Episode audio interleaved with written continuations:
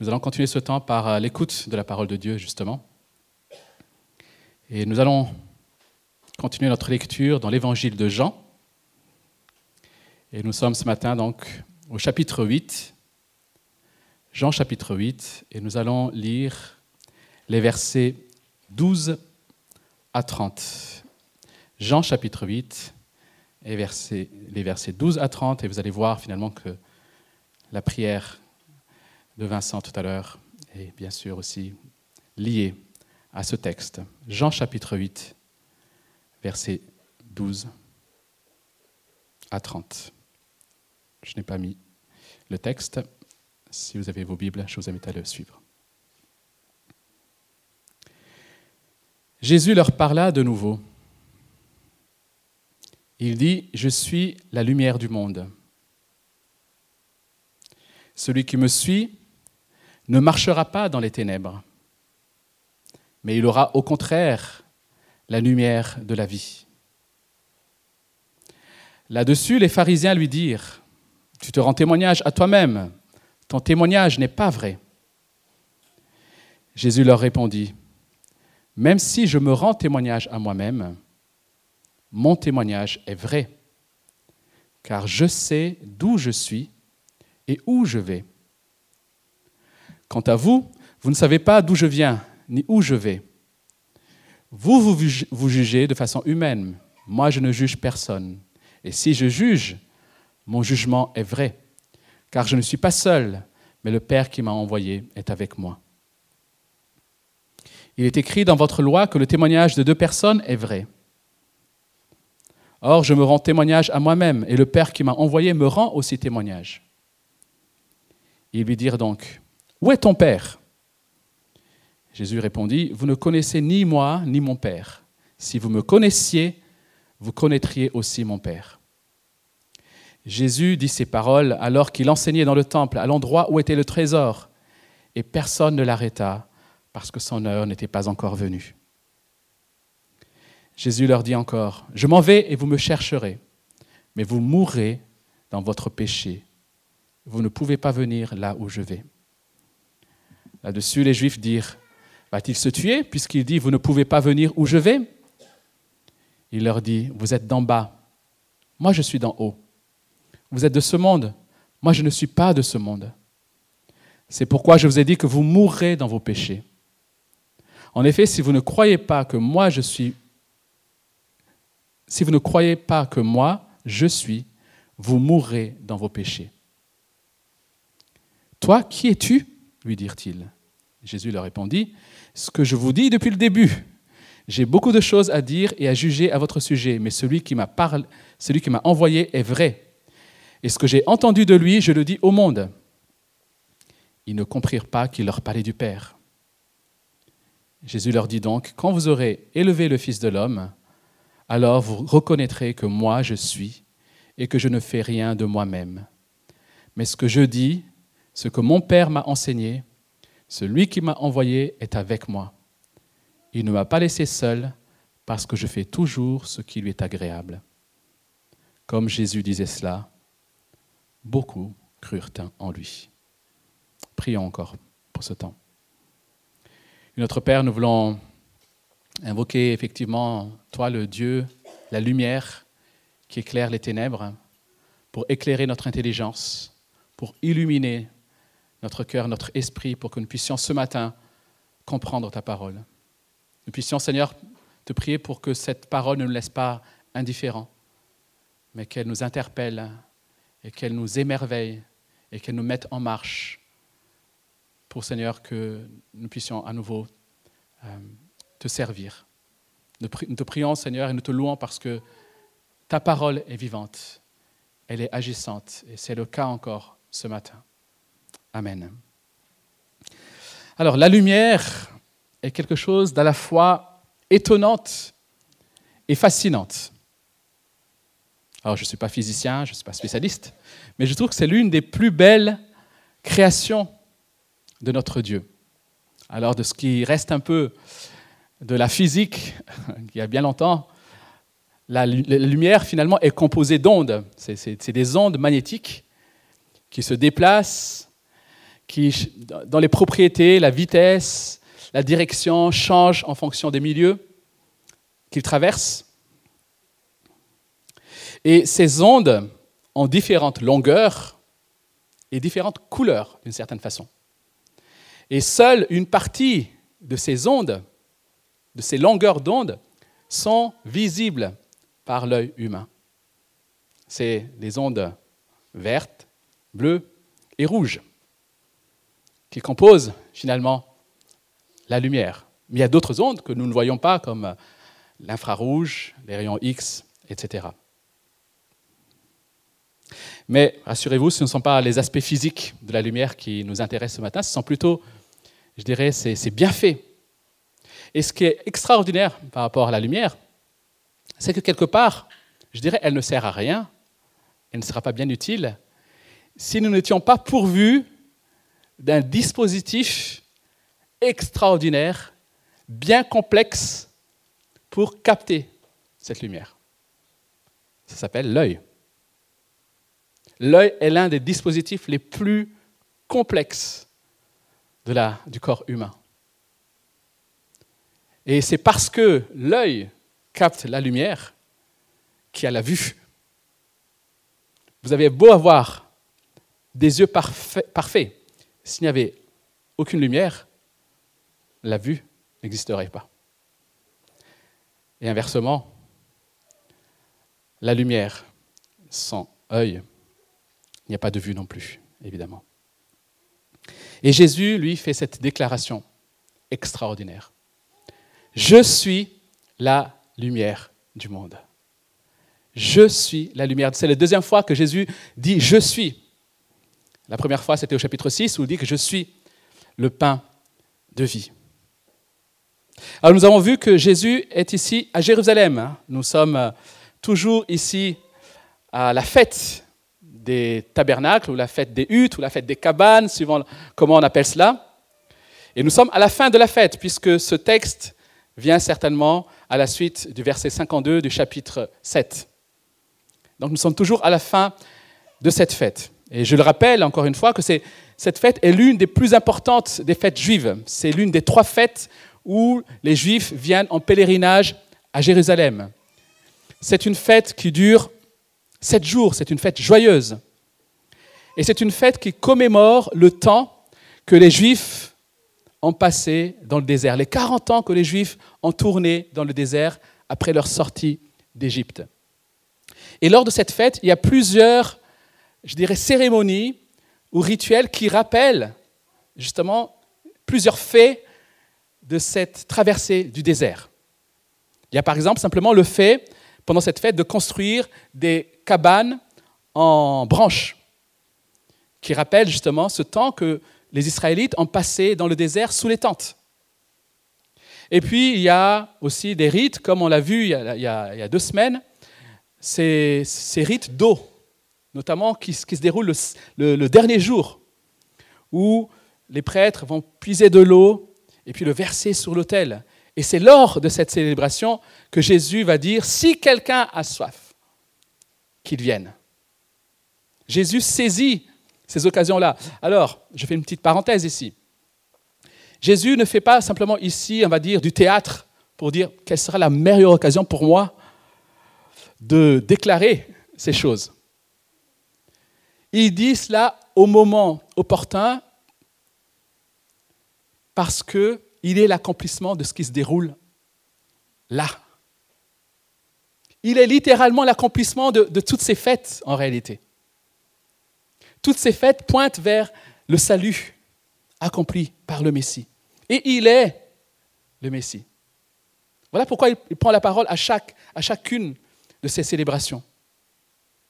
Et ici, au verset 20, nous lisons, alors peut-être que lorsqu'on lit ce texte, nous passons rapidement dessus, parce que Jean fait un petit commentaire ici. Jean précise que Jésus est ici à la, je sais pas là où était le trésor, la salle des trésors, là où était le trésor.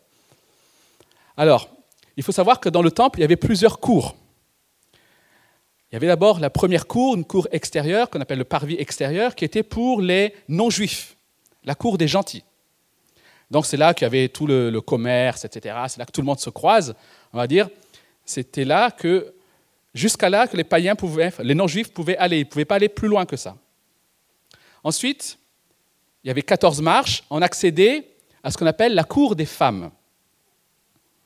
Alors ça ne veut pas dire que c'était exclusivement réservé aux femmes, mais ça voulait dire simplement que c'était là où les femmes pouvaient aller. Elles ne pouvaient pas aller plus loin que ça. Et c'est dans cette cour des femmes qu'il y a, alors je ne sais pas pour quelle raison, qu'il y a les, urnes ou les troncs pour les offrandes. Et c'est pour ça que Jésus a, Jean, précise, et ce n'est pas pour rien, nous allons le voir tout de suite, que c'est là où était le trésor. Alors ces troncs étaient en forme de trompette, en forme de trompette, et c'est là qu'on acquittait les, les impôts du temple, mais où on donnait aussi les offrandes volontaires. Pourquoi est-ce que c'est intéressant de préciser cela? Parce qu'il se passe quelque chose dans cette cour le dernier jour. Il faut savoir déjà que cette cour est, paraît-il, le jour, pendant la semaine de Sukkot, pendant la semaine de cette fête, cette cour est euh, éclairée par quatre immenses chandeliers. Il paraît même qu'il fallait monter sur des échelles pour remplir ces chandeliers d'huile. Quatre immenses chandeliers. Et le dernier jour, les pèlerins, en fait, se rendaient dans cette cour la nuit avec les flambeaux.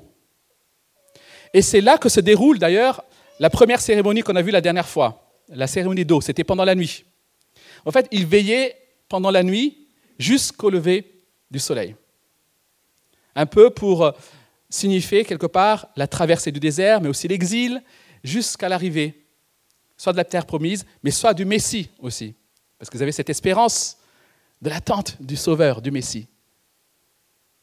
Donc vous imaginez la scène où Jésus est en train d'enseigner. Ces quatre grands chandeliers, le soir, tous ces flambeaux, on peut imaginer, parce qu'il paraît que cette cour était relativement ouverte, on peut imaginer que cette lumière était visible de loin. Et ces lumières célébraient aussi la présence de Dieu dans le désert, qui guidait, vous savez, le peuple de Dieu par une colonne de nuages en journée et une colonne de feu le soir. Cette colonne de feu, cette lumière dans le désert, était rappelée par ces lumières dans la cour des femmes lors de la fête des tabernacles. Et c'est là, avec tout ça en arrière-plan, mais aussi bien sûr des prophéties qui annoncent que le Messie est la lumière, dans Ésaïe 9 par exemple. C'est avec tout cela que Jésus annonce, fait cette déclaration, je suis la lumière du monde. On peut donc imaginer que, même pour nous qui lisons aujourd'hui, c'est peut-être pas si évident que ça, mais pour les auditeurs de Jésus, dans ce contexte de la fête des huttes, avec toutes ces lumières, avec toutes ces prophéties en tête, quand Jésus dit Je suis la lumière du monde, ils ont compris tout de suite qui Jésus prétend être, à savoir le Messie lui-même. Et ce que je vous propose de faire maintenant, c'est de, effectivement, de voir ce que cette déclaration de Jésus dit à propos de nous. Ensuite, nous verrons en quoi Jésus est la lumière du monde. Et enfin, comment répondre à cette lumière. Alors, qu'est-ce que cette déclaration de Jésus dit à propos de nous? Il dit, celui qui me suit ne marchera pas dans les ténèbres. Chers amis, Jésus est ici assez explicite quant à la condition humaine. Il affirme sans détour que sans lui, les hommes et les femmes marchent dans les ténèbres. Sans Jésus, l'esprit humain est assombri. Les hommes sont aveugles. Ils ne peuvent pas voir. Ils sont spirituellement morts, puisque cette lumière est la lumière de la vie. Donc il y a ici deux, on va dire, euh, diagnostics posés sur la condition humaine. Ils sont aveugles, et voire pire, ils sont spirituellement morts. Alors, je ne sais pas si vous avez déjà expérimenté un peu ce temps un peu délicat où euh, vous êtes invité chez des amis à dormir. Ça m'est arrivé euh, plus d'une fois.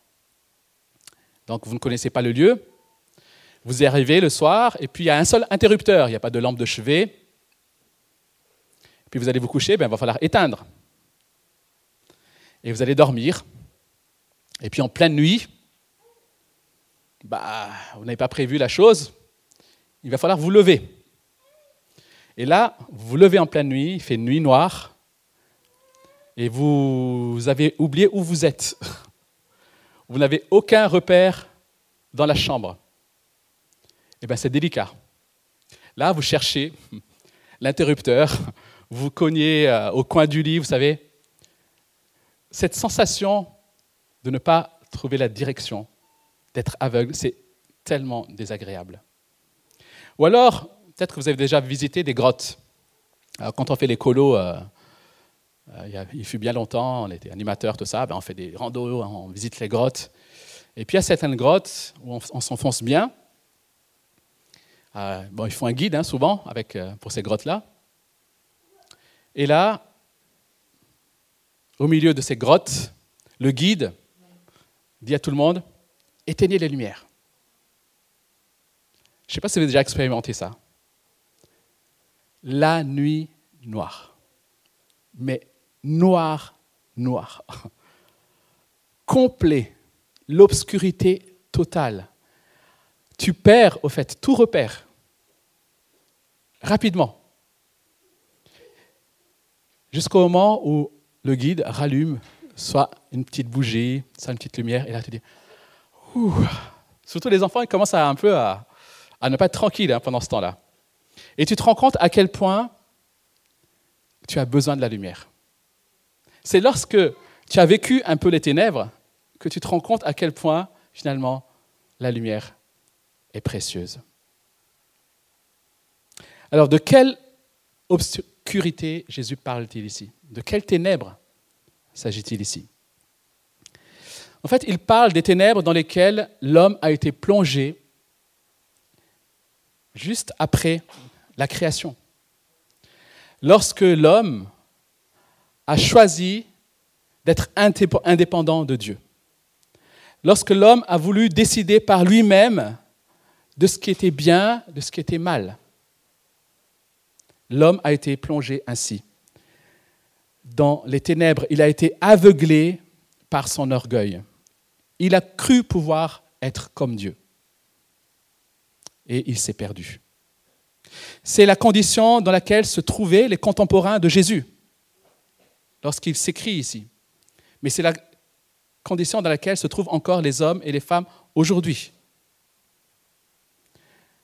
C'est la condition des hommes sans Christ, dans les ténèbres perdu, incapable d'accomplir la justice de Dieu, incapable de recevoir la vérité. Ils trébuchent sur leurs péchés. Ils ont besoin d'une lumière pour montrer le chemin. Et c'est une réalité, les amis. C'est une réalité que la Bible, que Dieu pose sur les hommes, que tu le réalises, que tu le sentes ou pas, c'est un fait. Alors, ce qui est intéressant, c'est que les philosophes grecs, alors j'ai fait un peu de philosophie ici, les philosophes grecs ont compris cela. Ils avaient une certaine lucidité par rapport à cela. Alors là encore, je remonte à mes souvenirs, cette fois-ci du lycée, où on a fait un peu de philo et je regrette parce que j'écoutais pas très bien en classe en ce moment-là. Et j'ai bien envie de reprendre ces cours-là d'ailleurs. Et il y a, on a enseigné, par contre ça, ça me rappelle parce que c'est des images. Je ne sais pas si vous avez entendu parler de l'allégorie de la caverne. Je ne sais pas si ça vous dit quelque chose. Alors c'est Platon qui décrit cela dans son livre, La République, et qui l'attribue bien sûr à Socrate. Et l'allégorie de la caverne, une allégorie, c'est une histoire finalement qui, qui illustre des réalités, selon l'auteur. Et dans l'allégorie de la caverne, au fait, donc nous sommes ici au fond, en souterrain, dans quelque chose qui ressemble à une caverne. Il y a là des hommes et des femmes enchaînés, prisonniers. Ils sont prisonniers de telle façon qu'ils ne peuvent pas se tourner la tête d'un côté ou de l'autre. Et ils sont face, assis face à un mur. Donc, ils n'ont quelque part aucune source de soleil, aucune source de lumière, ils ne voient rien. S'ils voient quelque chose en réalité, ils voient des ombres projetées sur le mur. Parce que derrière eux, ils ne le savent pas, parce qu'ils ne peuvent pas se tourner, un peu plus loin, il y a un feu. Et à côté de ce feu, il y a des gens qui manipulent des marionnettes, des marionnettes d'objets, des animaux, de personnes. Et eux, ils voient ça devant eux. Et Socrate dit que finalement, ces hommes-là, tout ce qu'ils connaissent de la réalité, c'est ce qu'ils voient là, à savoir des ombres de la réalité. Parce qu'en réalité, ils sont aveugles. Mais ils ne le savent pas qu'ils sont aveugles. Ils se contentent de ça parce qu'ils ont toujours connu ça. Et heureusement, et c'est là que les, philosophes interviennent, heureusement, le philosophe qui, lui, a la connaissance, parce qu'eux, ils sont ignorants, le philosophe qui a la connaissance, lui, il a la lumière, et il vient inciter ces personnes à sortir de la libérer ces personnes de leur prison d'ignorance. Ça, c'est l'allégorie de la caverne de Platon.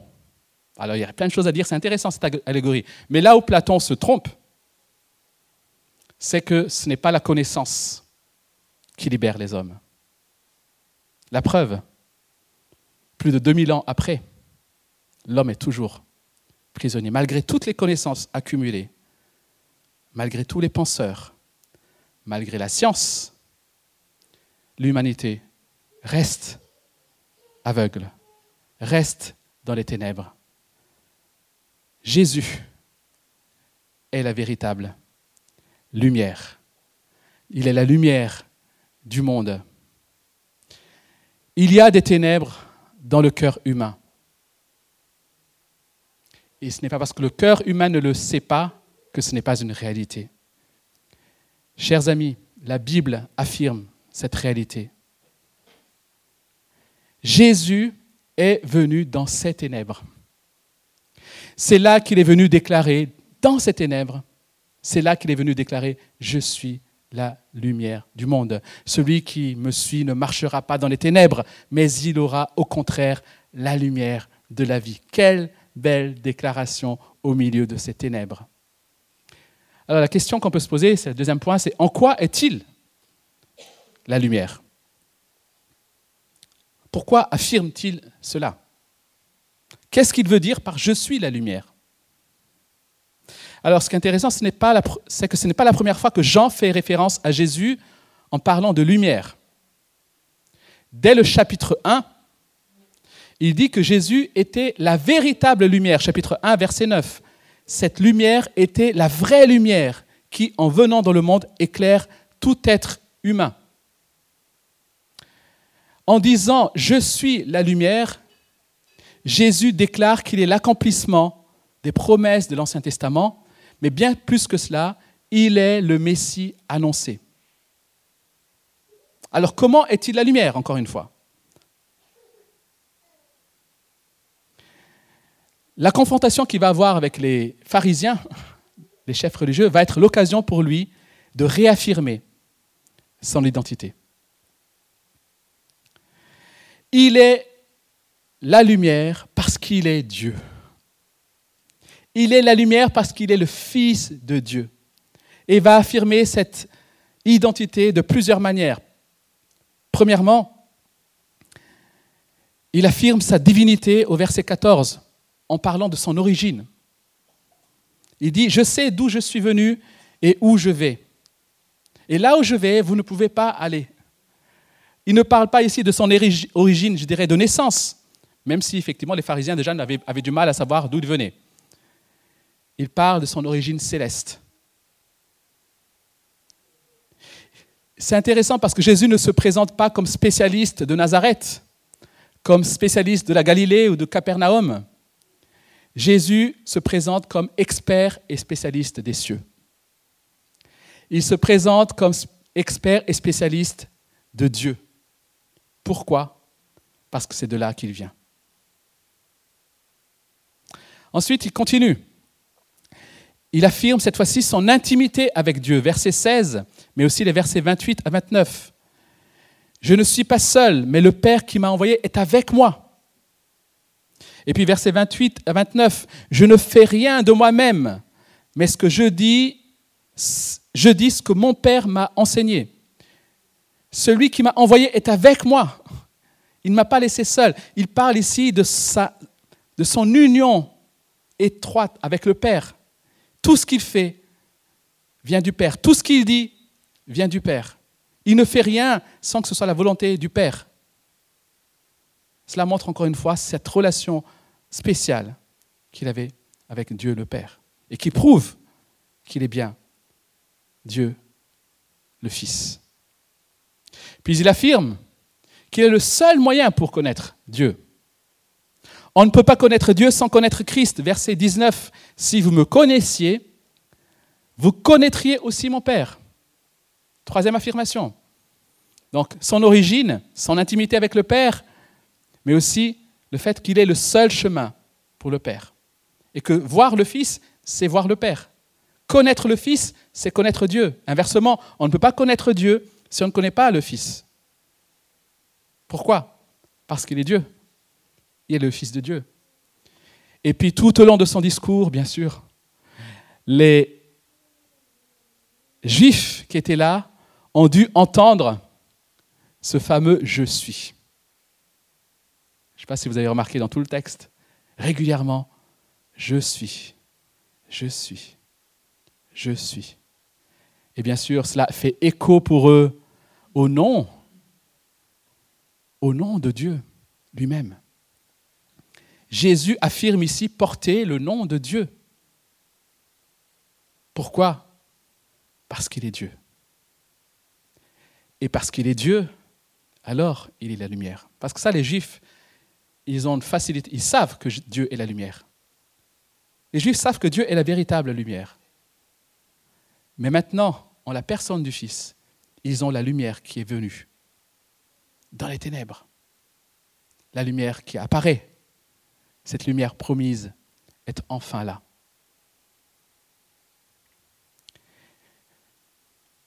Jésus est la lumière qui est venue dans les ténèbres. Vous savez, l'événement le plus bouleversant de l'univers, de l'histoire de l'univers, c'est que la lumière est venue dans les ténèbres.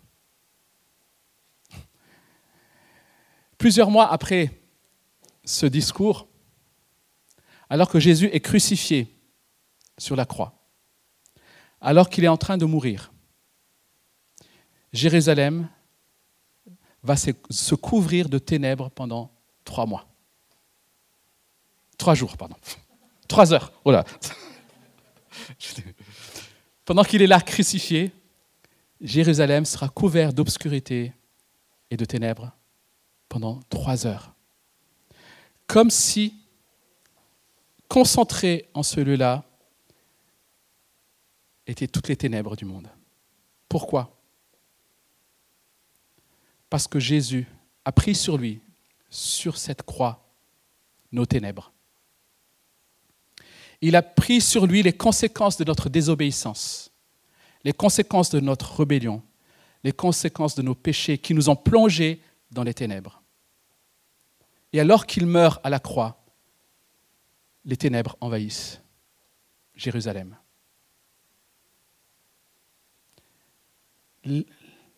La lumière est venue dans les ténèbres.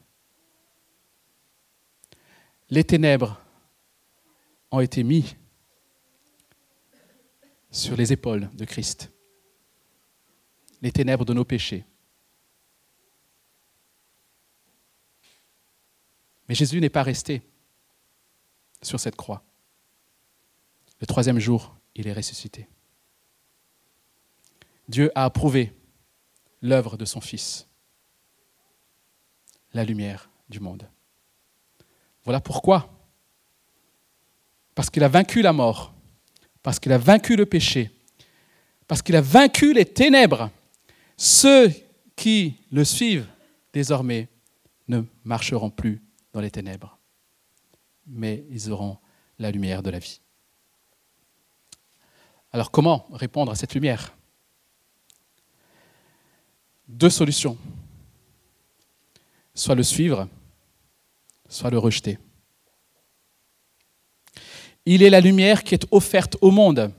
Il est la, lumière qui vous est offerte à vous comme à moi aujourd'hui. Mais il attend qu'on le suive. Il est bien dit ici, je suis la lumière. Et il continue en disant, celui qui me suit.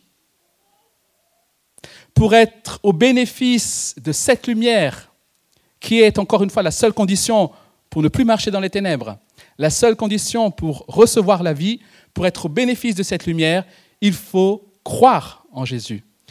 Et croire en Jésus, c'est suivre Jésus. Dans le désert, le peuple d'Israël a dû suivre cette colonne, jour et nuit. Il a fallu qu'il le suive scrupuleusement. Lorsque la colonne s'arrête, tout le peuple s'arrête plante sa tente et se pose. Et lorsque cette colonne de feu ou de, de nuages se met en route, tout le peuple plie sa tente et se remet en route. Suivre Christ, c'est marcher derrière ses pas, c'est se soumettre à lui, c'est suivre ses instructions. C'est ça la foi, les amis. Celui qui me suit ne marchera pas dans les ténèbres. Jésus n'est pas une lumière qu'on va prendre pour éclairer notre chemin. Vous savez, on est sur notre chemin, celui qu'on a choisi. Ensuite, on aimerait bien que Jésus l'éclaire. Ce n'est pas ça. Il est le chemin que nous devons suivre. Il est la lumière du monde. Ce qui veut dire qu'il nous faut maintenant nous détourner de notre chemin pour aller sur ce chemin. Pourquoi? Parce que nous ne sommes pas, chers amis, sur quelque part sur un terrain neutre, un lieu neutre, où si on va à droite, d'un côté, on ira en enfer, si on va d'un autre côté, on ira vers Dieu. Ce n'est pas ce que la Bible dit. La Bible dit que nous sommes sur le chemin qui va en enfer. C'est ça ce que la Bible dit. Nous sommes dans les ténèbres. Nous sommes sur ce chemin qui va en enfer. Et Jésus est venu dans ces ténèbres pour nous détourner de ce chemin. Nous avons besoin de cette lumière qui nous éclaire sur notre condition humaine, qui nous éclaire sur le danger qui est au bout de ce chemin. C'est ça, cette lumière, pour que nous puissions nous en détourner et suivre la véritable lumière, la véritable lumière. Ou alors, nous choisissons de le rejeter. Si c'est le cas, alors vous êtes encore dans les ténèbres. Vous êtes encore spirituellement mort. Et c'est ce que Jésus déclare au verset 24. C'est pourquoi je vous ai dit que vous mourrez dans vos péchés. Ce n'est pas une condamnation qui vient en plus. C'est finalement une conséquence normale. Vous êtes déjà sur ce chemin-là. Si vous ne me suivez pas, ben, vous allez droit. Là, dans la direction que vous avez déjà commencé à prendre, finalement. Ce n'est pas lui qui nous dirige, qui dirigerait l'humanité en quelque sorte vers l'enfer. C'est que l'humanité est déjà en route. Mais lui, ce qu'il cherche, c'est détourner de ça. Et si l'humanité ne le suit pas, alors elle mourra dans son péché. Si vous ne suivez pas Christ, alors vous êtes déjà sur ce chemin-là, comme finalement chacun de nous à l'origine. Et Dieu, dans sa grâce, est venu pour que vous vous détourniez de ce chemin pour le suivre. Et Jésus veut nous dire ce matin, comme il l'a dit aux pharisiens, si vous ne m'écoutez pas, si vous ne croyez pas en moi, vous mourrez dans vos péchés. En fait, c'est un, une parole d'amour. Si, tu vois ton enfant courir vers un danger, si tu vois même, un adulte aller dans une direction en sachant, une voiture qui roule en sachant qu'au bout, le chemin est coupé et qu'il y a la falaise, tu vas même te mettre au milieu de la route, enfin j'espère, pour dire arrêtez, n'y allez pas. Vous allez droit vers la mort. C'est une parole d'amour. Ça ne fait pas plaisir peut-être, mais c'est une parole d'amour. Et ce que Jésus adresse aux pharisiens ici, c'est une parole d'amour, les amis. Si vous ne me suivez pas, si vous ne m'écoutez pas, vous mourrez dans vos péchés.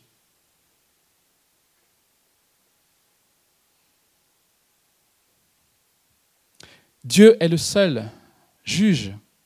Et Dieu juge conformément à sa fidélité, c'est-à-dire à sa personne et à sa loi. Ce n'est pas selon nos critères que Dieu va juger, mais selon ses critères. Que ce soit l'adultère, le vol, le meurtre, des choses que nous considérons comme graves, mais aussi le mensonge, la tricherie, la convoitise, des choses peut-être que nous considérons comme moins graves, que ce soit pour l'un ou pour l'autre. La sanction de Dieu est la même. Pour tout péché, la sanction, c'est la séparation éternelle, loin de sa présence. Et c'est sur ce chemin que nous nous trouvons, où nous nous sommes tous trouvés. Et c'est dans ces ténèbres que Dieu est venu. Jésus, la lumière du monde.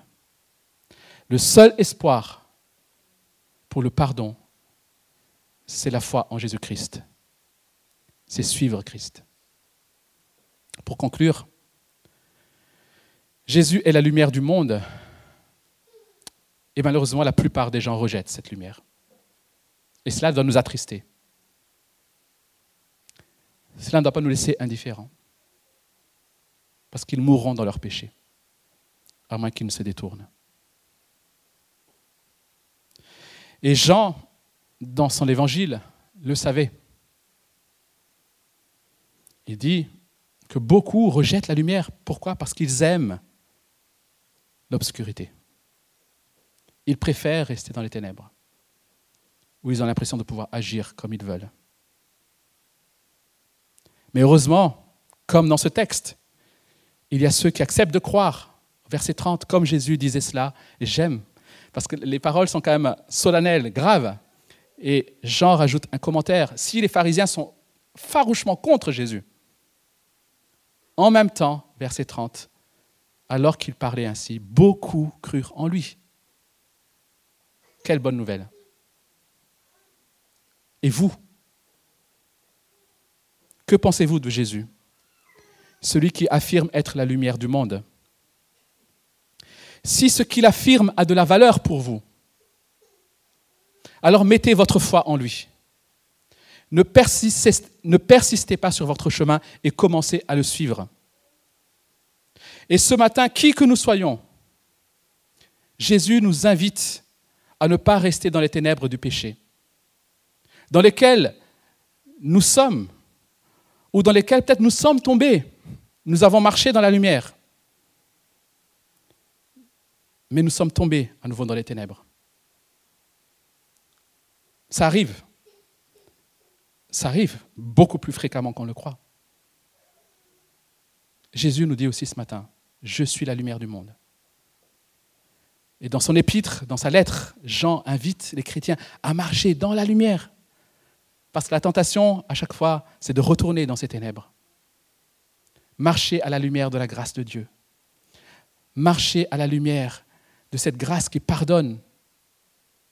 Déposer nos péchés, les confesser, nous repentir.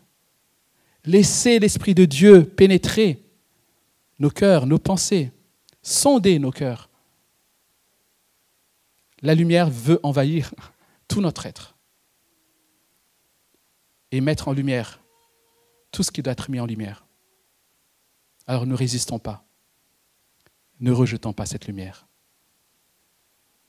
De cette façon, vous deviendrez à votre tour comme une ville posée sur la colline qui va briller pour les autres. Pourquoi?